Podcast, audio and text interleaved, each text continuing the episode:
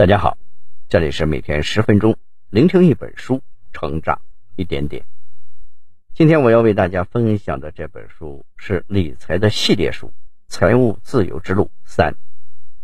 只有克服盲目恐慌和过度自信，才能够获得投资收益，是这本书的核心内容。本书分享了作者的成功经验，如何以最少的时间投入，获得最大化的低风险回报。作者将经过时间考验的投资理念、原则与现代投资技术的结合，创造了一套高收益、低风险、可行性强的最佳投资组合体系，为你找到一条稳当、安全的途径，让你在毫无压力的情况下，逐渐的累积财富，获得财务自由。本书的作者波多·舍菲尔，德国顶级的理财大师，他被誉为欧洲的巴菲特。他的畅销书有《赢家法则》《小狗钱钱》。下面我会用大概十分钟左右的时间来为你讲述书中的精髓。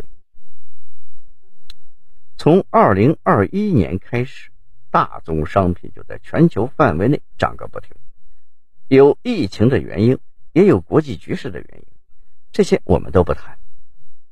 就说你我这样的普通人该怎么办？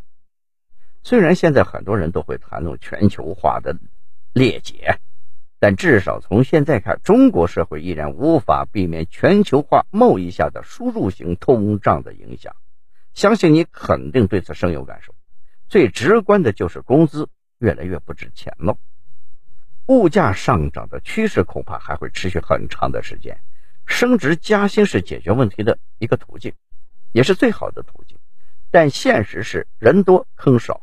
不可能所有人都升职加薪，所以为了增加收入，我们只能在副业上想想办法。可搞副业也需要时间和精力啊，这对于每天下班后已经很疲累的我们来说，也不具备现实的可操作性。排除法做下来，对通胀的办法就只剩下投资这一个了，对抗它就只有这一个办法。也就是说，在这个时代。投资是刚需，可投资也有投资的难处。谁都知道投资有风险，但却少有人知道如何避免或者减少风险。我是不是说出了你的心里话？你这个难处其实不难解决，解决的办法就在今天这本书中。本书的作者被称为欧洲巴菲特波多·舍菲尔。相当于出生富裕阶层的沃伦·巴菲特、舍菲尔的人生经历，对我们来说更有借鉴意义。他十六岁，独自漂泊美国，在美国的十年里，他通过贸易实现跻身富裕阶层的梦想。但是因为财务管理不善，他破产了，还欠下了大量的债务。在之后的四年时间里，舍菲尔就通过投资。还清了所有的债务，而且还东山再起。所以，舍菲尔赚钱和投资的能力有多强，你心里就有数了。是不是特别想知道他的投资心得呢？下面，我们就通过两个部分的内容来为你分享舍费尔的投资逻辑。首先，下跌这件事可怕吗？其次，人为什么会过度自信？好了。我们今天就来第一个部分的内容：下跌这件事儿可怕吗？任何人在市场中投资都希望只看到上涨，永远看不到下跌，但这是不可能的。所以我要说，下跌不可怕，你肯定会嗤之以鼻。其实你之所以认为下跌可怕，是因为你不清楚下跌这种现象到底是怎么回事。德国投资大师安德烈·科斯托拉尼曾用人和狗的关系类比市场和经济之间的关系。他把主人比作经济，把狗比作股市。养过狗或者见过别人养狗的人都知道，当主人准备出门遛狗的时候，狗都会兴奋的上蹿下跳。等门一开，狗可能嗖的一下就窜出去了，把主人远远的甩在身后。但狗不会一往无前的。跑没影了，终归是要跑回到主人身边，围着主人绕上几圈，再跑出去，然后再回来。遛狗的过程，主人可能只走了两三公里路，而狗却跑了十几公里。股市就是跟狗一样，听到一点消息就反应剧烈，但最后还是要回归价值，与经济运行情况相匹配。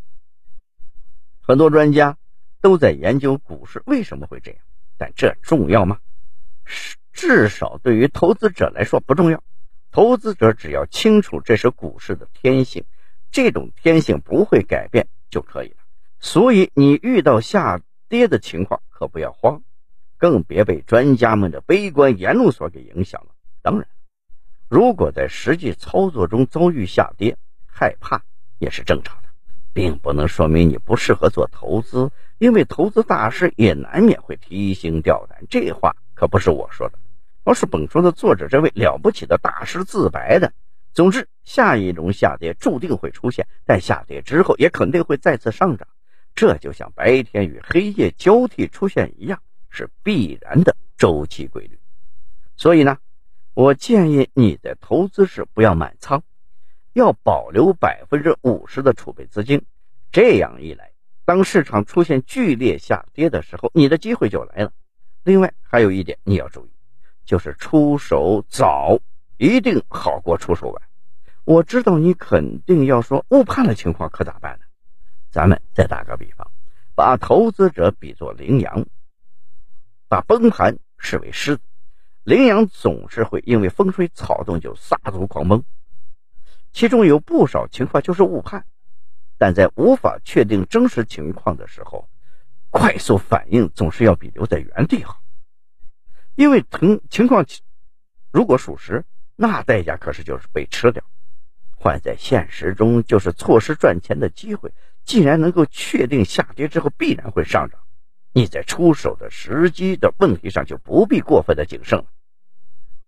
现在你对下跌不再感到害怕了，下跌并非是万劫不复的深渊，而是难得的机会。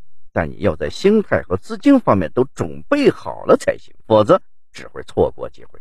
说到这儿呢，我有一点必须要提醒你：在心态上自信是好事，但过度就不好了。因为太过自信会让你无法客观的评判现实中的情况，进而导致投资失利。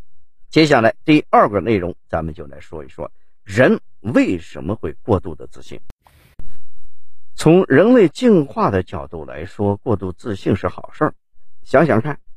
史前人类在极端恶劣的生存环境中，不断的要防范自然灾害，还要对抗凶悍的野兽。如果没有足够的勇气想活下去，是没可能的。但当人类进入工业时代，过度自信就不好了，因为过度自信会引发控制错觉。什么叫控制错觉呢？我举个例子，那种有方向盘的。模拟赛车游戏玩过吧？这东西显然只是用手操作就足够了。可我们在玩的时候，经常身体会不自觉地跟着左右摇摆，就好像我们身体的动作也能够影响游戏中车辆的行驶方向。这种情况就是控制错觉的表现形式之一。控制错觉最早在一九六五年被发现，当时心理学家进行了一个实验。实验对象可以控制一个开关，但这个开关实际上毫无用处。实验对象面前的灯亮不亮是随机事件，可结果却是实验对象坚信自己能够控制面前的灯。控制错觉出现在投资中，特别危险。每当牛市出现，那些乐观的人就会坚信这一次很特别，与以往的情况截然不同，一定会有新的记录被创造出来。到了三千点就失望六千点，到了六千点又幻想一万点。很多散户最开始只是猜测，可是到了牛市的后期，他们就个个都变成了股神了。心理学领域还有过其他的调查，反映出的结果非常有趣。比如，对几千个创业者进行调查问卷，其中百分之七十的人认为自己会成功。同时认为别人的成功的概率只有百分之三十九。再比如，对吸烟者进行调查问卷，结果大部分的人认为自己患上相关疾病的概率要远小于他人，也就是说，人类习惯把自己视为幸运儿，但现实却是残酷的。所以在投资市场这种与无数因素相关的复杂领域里，你千万不要过度的自信。只有多一份谦虚，才会少一份风险。读到这里，这本书的内容我们已经了解的差不多了。下面我来为大家总结一下。对投资而言，心态和认知是最重要的事儿如果心态和认知无法提升，那么掌握再多的方法也没有实际的用途。你要以理性的目光去对待每一次市场的下跌，并利用预留资金，迅速的抓住投资的机会。以上就是财务自由之路理财大师为你量身定制的投资组合体系这本书的主要内容。希望通过我们的解读，对你在投资方面的认知和心态有所帮助。好了，以上就是今天这本书的全部内容。恭喜你，我们又听完了一本书。每天十分钟，聆听一本书，成长一点点。我是秦科，我们下期再见。